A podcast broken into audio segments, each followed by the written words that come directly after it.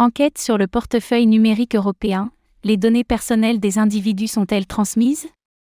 Dans une enquête publiée hier par la Banque Centrale Européenne, BCE, 321 Européens se sont prononcés sur les avantages et inconvénients du portefeuille numérique européen en développement. Tandis que les données personnelles ne seront pas transmises aux marchands, un second rapport affirme qu'un KYC sera nécessaire pour ouvrir un compte en euros numérique. Qu'en est-il réellement?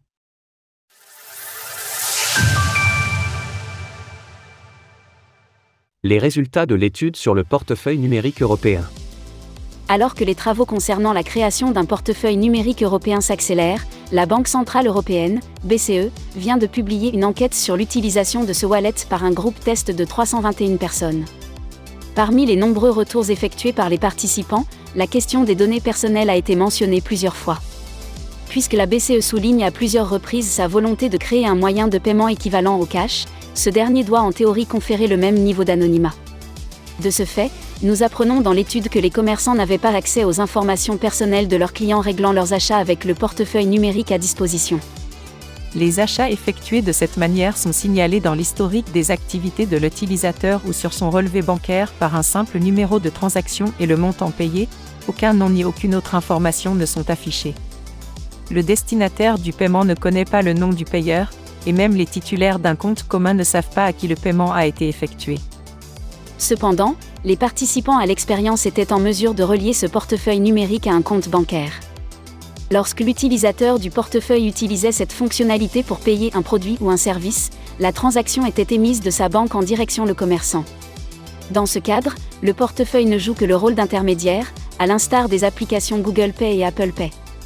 Tandis que les deux géants du numérique ont accès à aux données personnelles de leurs utilisateurs, qu'en est-il des données du portefeuille numérique émis par la BCE Un portefeuille numérique au KYC est obligatoire?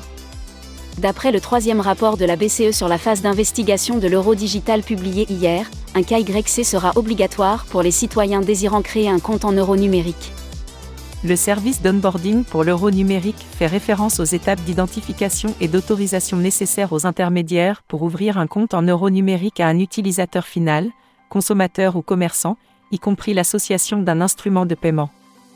L'onboarding doit garantir un certain nombre de vérifications importantes, tels que le KYC.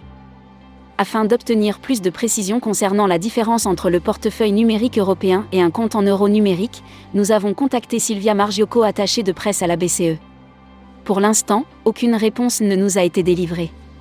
Loin de l'idée d'un wallet protégeant la vie privée telle que l'envisageaient les cypherpunks, le portefeuille numérique européen fait défaut sur ce point en nécessitant d'y enregistrer des données personnelles.